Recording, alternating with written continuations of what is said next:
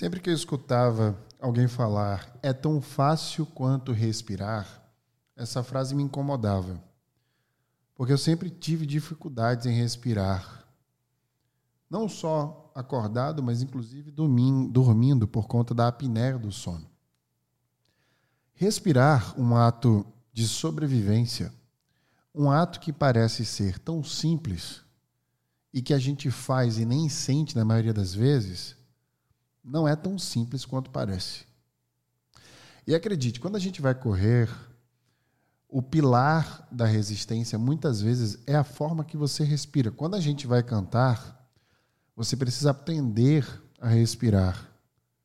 Em diversos outros esportes, exercícios e técnicas de cantos e afins, você primeiro aprende a respirar.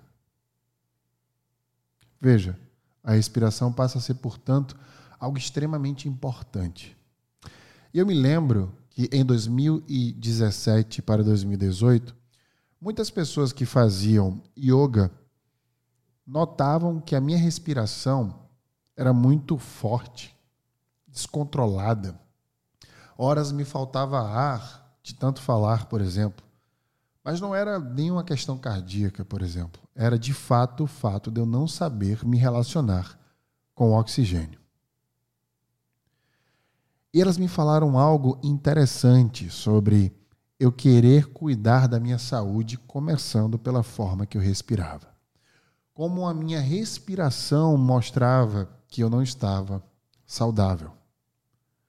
Eu me perguntava quais são os sinais, além da própria respiração, que estão claros, que podem mostrar que eu ou outra pessoa precisa ter uma vida mais saudável uma vida melhor.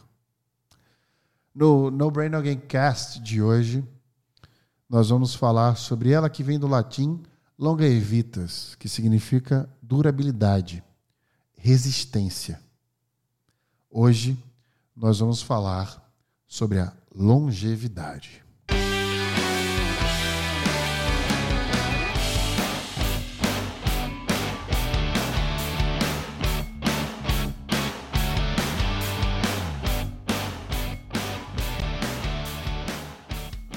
Você já sabe, mas não custa lembrar.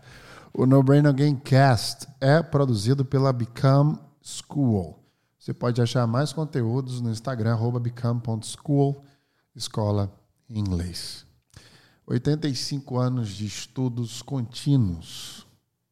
Este foi o tempo do estudo com maior longevidade já feito na história. Provavelmente você já ouviu falar desse estudo que foi feito pela Universidade de Harvard. Ele buscava uma variável que aparentemente é incontrolável. Qual é a chave da felicidade? Com mais de 724 participantes do mundo inteiro desde 1938, os pesquisadores fizeram perguntas detalhadas sobre as vidas dos participantes e havia um intervalo de dois anos a cada vez que havia uma interação. Eu quero perguntar para você: o que você acha que foi a descoberta do estudo feito por Harvard sobre ter uma vida mais longa e feliz? Qual seria essa chave? Nós somos mamíferos. Eu já repeti tanto isso aqui que você já deve, mesmo sem saber, decorado. E a grande questão um DNA de um mamífero é que ele vai sempre pertencer a algum bando. E cada vez que a gente tem um senso de comunidade, de pertencimento, a gente consegue colocar mais pessoas dentro dele. Para para pensar no tipo de música que você escuta e mais gosta de dançar e cantar. É como se você e sua vida pertencesse àquela forma de escrita do autor. Para para pensar nas pessoas que você mais anda na tua vida, teus amigos. Veja como elas pertencem umas às outras, como elas te aceitassem do jeito que você é. Por mais que, que haja desavença, você sabe que aquela pessoa te entende. E ela anda e fala e acredita em coisas que você, de certa forma, pertence e por isso escolheu conviver com ela. A gente está sempre buscando esses pontos de interseção sobre quem nós somos e como as pessoas nos percebem e por que elas nos aceitam, como se fosse uma necessidade fisiológica. A propósito, é. Não obstante, e sem nenhuma surpresa, a resposta número um nas pesquisas feitas por Harvard durante 80, mais de 80 anos, na verdade, 85, foi o que chamamos de aptidão social.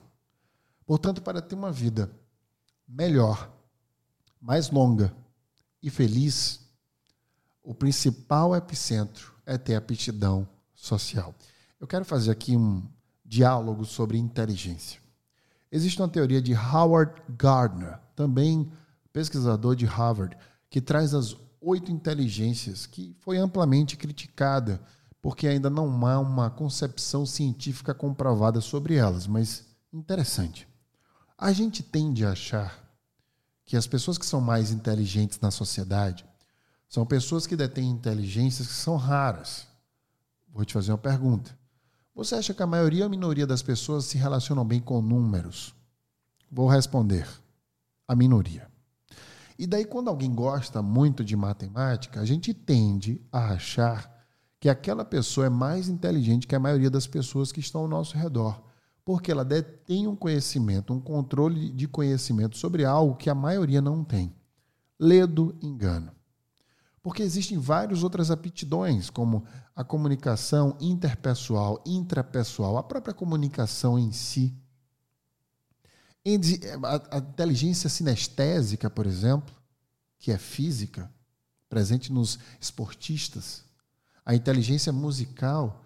Existem tanto tipo de inteligência, mas no mundo de hoje, na era que estamos vivendo, a aptidão social começa sim a se destacar devido à forma que a gente se relaciona. Preste atenção nas redes sociais e quem mais está ganhando dinheiro dentro dela. São pessoas que não têm nenhuma inibição social na maioria dos casos. Pessoas que têm inteligência de comunicação social, ou seja, que detêm aptidão social. E aí a gente não entende isso, começa a criticar, achando que isso é algo raso, na maioria das vezes o conteúdo delas pode até ser. Mas não se engane. São pessoas inteligentes que estão exercendo uma inteligência natural da aptidão social. Devido a isso, a esse achado, o grande legado que essa pesquisa com maior longevidade que Harvard traz é que é preciso encarar a vida social como um sistema vivo. A gente cuida muito da nossa saúde de diversas formas, como tentando se alimentar melhor, fazendo esporte, dormindo melhor, por exemplo, tendo contato com a natureza. Mas e a vida social? A gente cuida dela como um sistema vivo? Nós temos um medidor de vida social para nos falar quando essa vida social está indo bom, está indo bem ou está indo mal? Não temos esse medidor. Por não sabermos como medir a nossa saúde de aptidão social, ou seja, a nossa vida social, muitas vezes a gente não consegue ter um bom desempenho nela. E por isso, a gente começa a se sentir isolado. Quando a gente se sente isolado, a gente se afasta do bem-estar. Porque nós somos mamíferos. Precisamos, necessitamos fisiologicamente do convívio social. Quando o seu nível de cortisol está baixo, uma das primeiras perguntas que seu médico vai te fazer vendo o teu exame de sangue é: como está o seu ciclo social?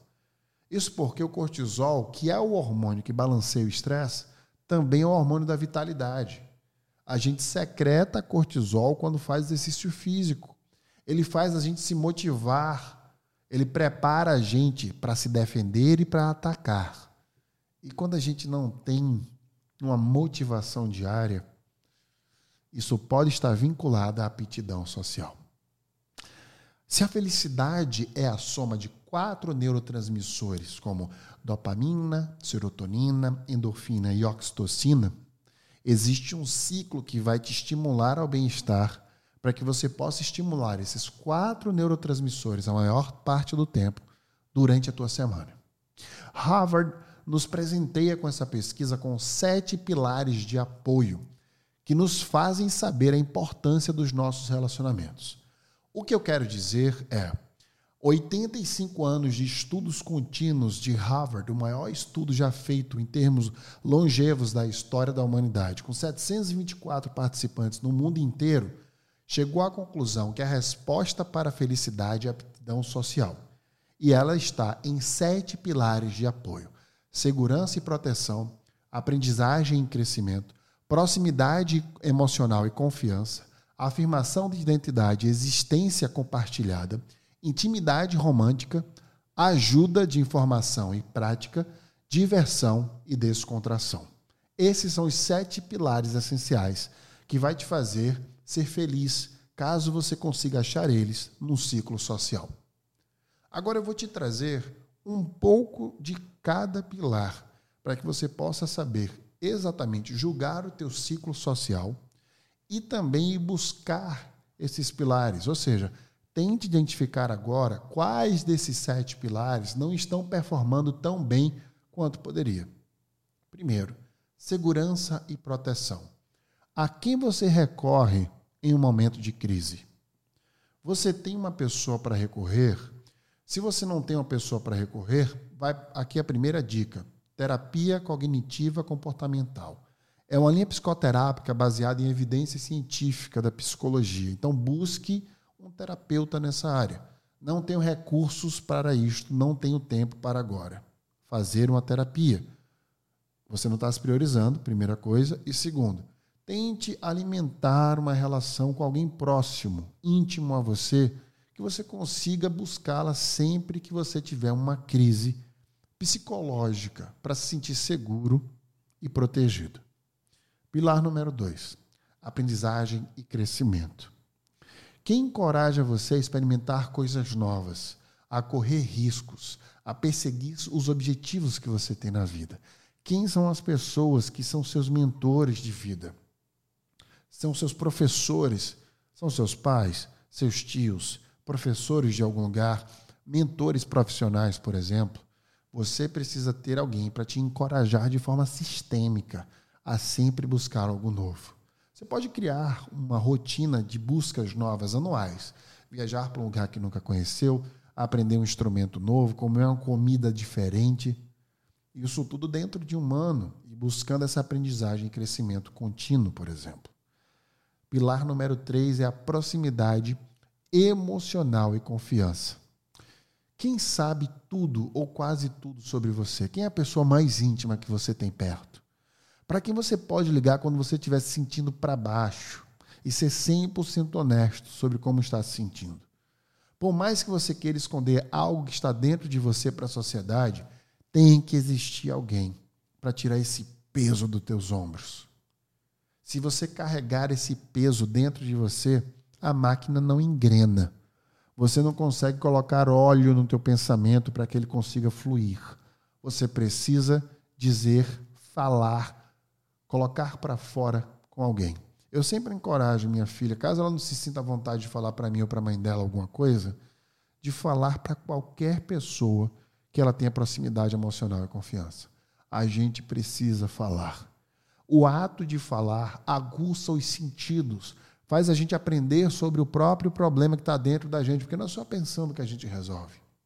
Quando a gente fala, a gente está fazendo um ato de reaprendizagem colocando para fora, se sentindo melhor, portanto. E veja, a maioria dos problemas que a gente causa psicologicamente são problemas que a gente cria. Quando a gente fala para alguém sobre eles, as pessoas trazem uma perspectiva diferente que nos acalma. E essa calma é o que a gente precisa dentro dessa proximidade emocional. Quarto pilar é de afirmação de identidade, experiência compartilhada. Existe alguém em sua vida que compartilhou muitas experiências com você? Que te ajuda a fortalecer seu senso de quem você é? Que você se sente autêntica quando está perto? Você precisa da autenticidade o máximo possível. Eu já disse aqui que a autenticidade é o grande centro da inteligência. Porque quanto mais autênticos nós somos, maior a atividade no córtex pré-frontal, essa região que translada a inteligência, seu poder cognitivo. Construa uma base de pessoas que você se sente bem sendo quem você é. Aceita. Estando perto de pessoas que se sentem da mesma forma que você, para que seja retroalimentar e você sempre consiga buscar essas pessoas quando você quer se reencontrar com sua própria identidade nesse processo de afirmação social. Quinto pilar é de intimidade romântica. Você se sente satisfeito com a quantidade de intimidade romântica na sua vida? Você acha que teve experiências românticas suficientes para que você se sinta bem? Uma pessoa preenchida com isso? A gente precisa amar e ser amado. É uma necessidade fisiológica também. Esteja sempre aberto a conhecer outras pessoas, a que as pessoas te conheçam também. Não tenha medo de amar, de se apaixonar pelas pessoas. Porque o máximo que vai acontecer é você ter um coração partido que vai se curar. Isso é natural. Essa dor é inerente ao ser humano. É uma dor de tristeza e a tristeza tem grandeza. Nos torna mais experientes, emocionalmente maduros. É melhor uma vida de sofrimento amoroso do que passar por ela sem nunca ter amado. Tem uma frase de Vinícius de Moraes que eu gosto muito. Não há mal pior do que a descrença, mesmo amor que não compensa é melhor que a solidão. Isso é cientificamente comprovado. Pilar número 6, de ajuda informativa e prática. A quem você recorre se precisar de algum conhecimento ou de ajuda para resolver um problema prático, como consertar alguma coisa que quebrou ou alguma prova que você vai fazer, uma entrevista de emprego? Quem são as pessoas que estão ali para te ajudar, que querem o teu bem, querem te elevar? Estão prontas ali, te esperando pedir para poder te ajudar para um próximo passo, nem que seja para trocar uma lâmpada na sua casa, para fazer uma comida para você ou para te orientar em alguma coisa na vida. Sétimo e último pilar: diversão e descontração. Quem te faz sorrir? Quem você chama para ver um filme no cinema ou fazer uma viagem? Quem você divide a vida sorrindo? Quem conta aquelas melhores piadas e sabe te fazer rir naqueles momentos de tristeza? Quem são as pessoas divertidas da sua vida que te leva para um parque de diversão ou te leva para algum lugar que você sabe que vai se sentir bem só de estar com ela em qualquer lugar do mundo? Tenha sempre pessoas que cubram todos esses sete pilares. Não precisa ser muitas, para ser poucas e boas pessoas. A descoberta que é transformacional nisso tudo é que relacionamentos positivos mantêm as pessoas mais felizes, saudáveis. E as ajudam a viver por mais tempo. Nós vamos viver cada vez mais. Mas não é sobre viver mais que a gente luta todos os dias. Porque viver mais é apenas um instinto de sobrevivência. A gente se apega a viver como a essência da vida, porque isso é inerente ao nosso DNA. Na verdade, nós queremos viver é bem, curtir cada segundo da nossa existência. Para isso, a gente precisa decidir pelas coisas que nos trarão este bem-estar diário, esta paz que só a saúde mental nos pode trazer. Isto vem pela rotina que a gente cria, pela autoaceitação a gente precisa abraçar quem a gente é e viver nosso dia a dia como se ele fosse a coisa mais importante da nossa vida. Porque, na verdade, ele é. Faça pequenas modificações no que ainda não está bom para você durante o dia a dia. Multiplique o que já funciona e se debruce sobre a realidade que você criou para si. Porque o que existe entre uma vida curta e uma vida longeva é a intensidade não é sobre viver mais. Longevidade é sobre viver melhor.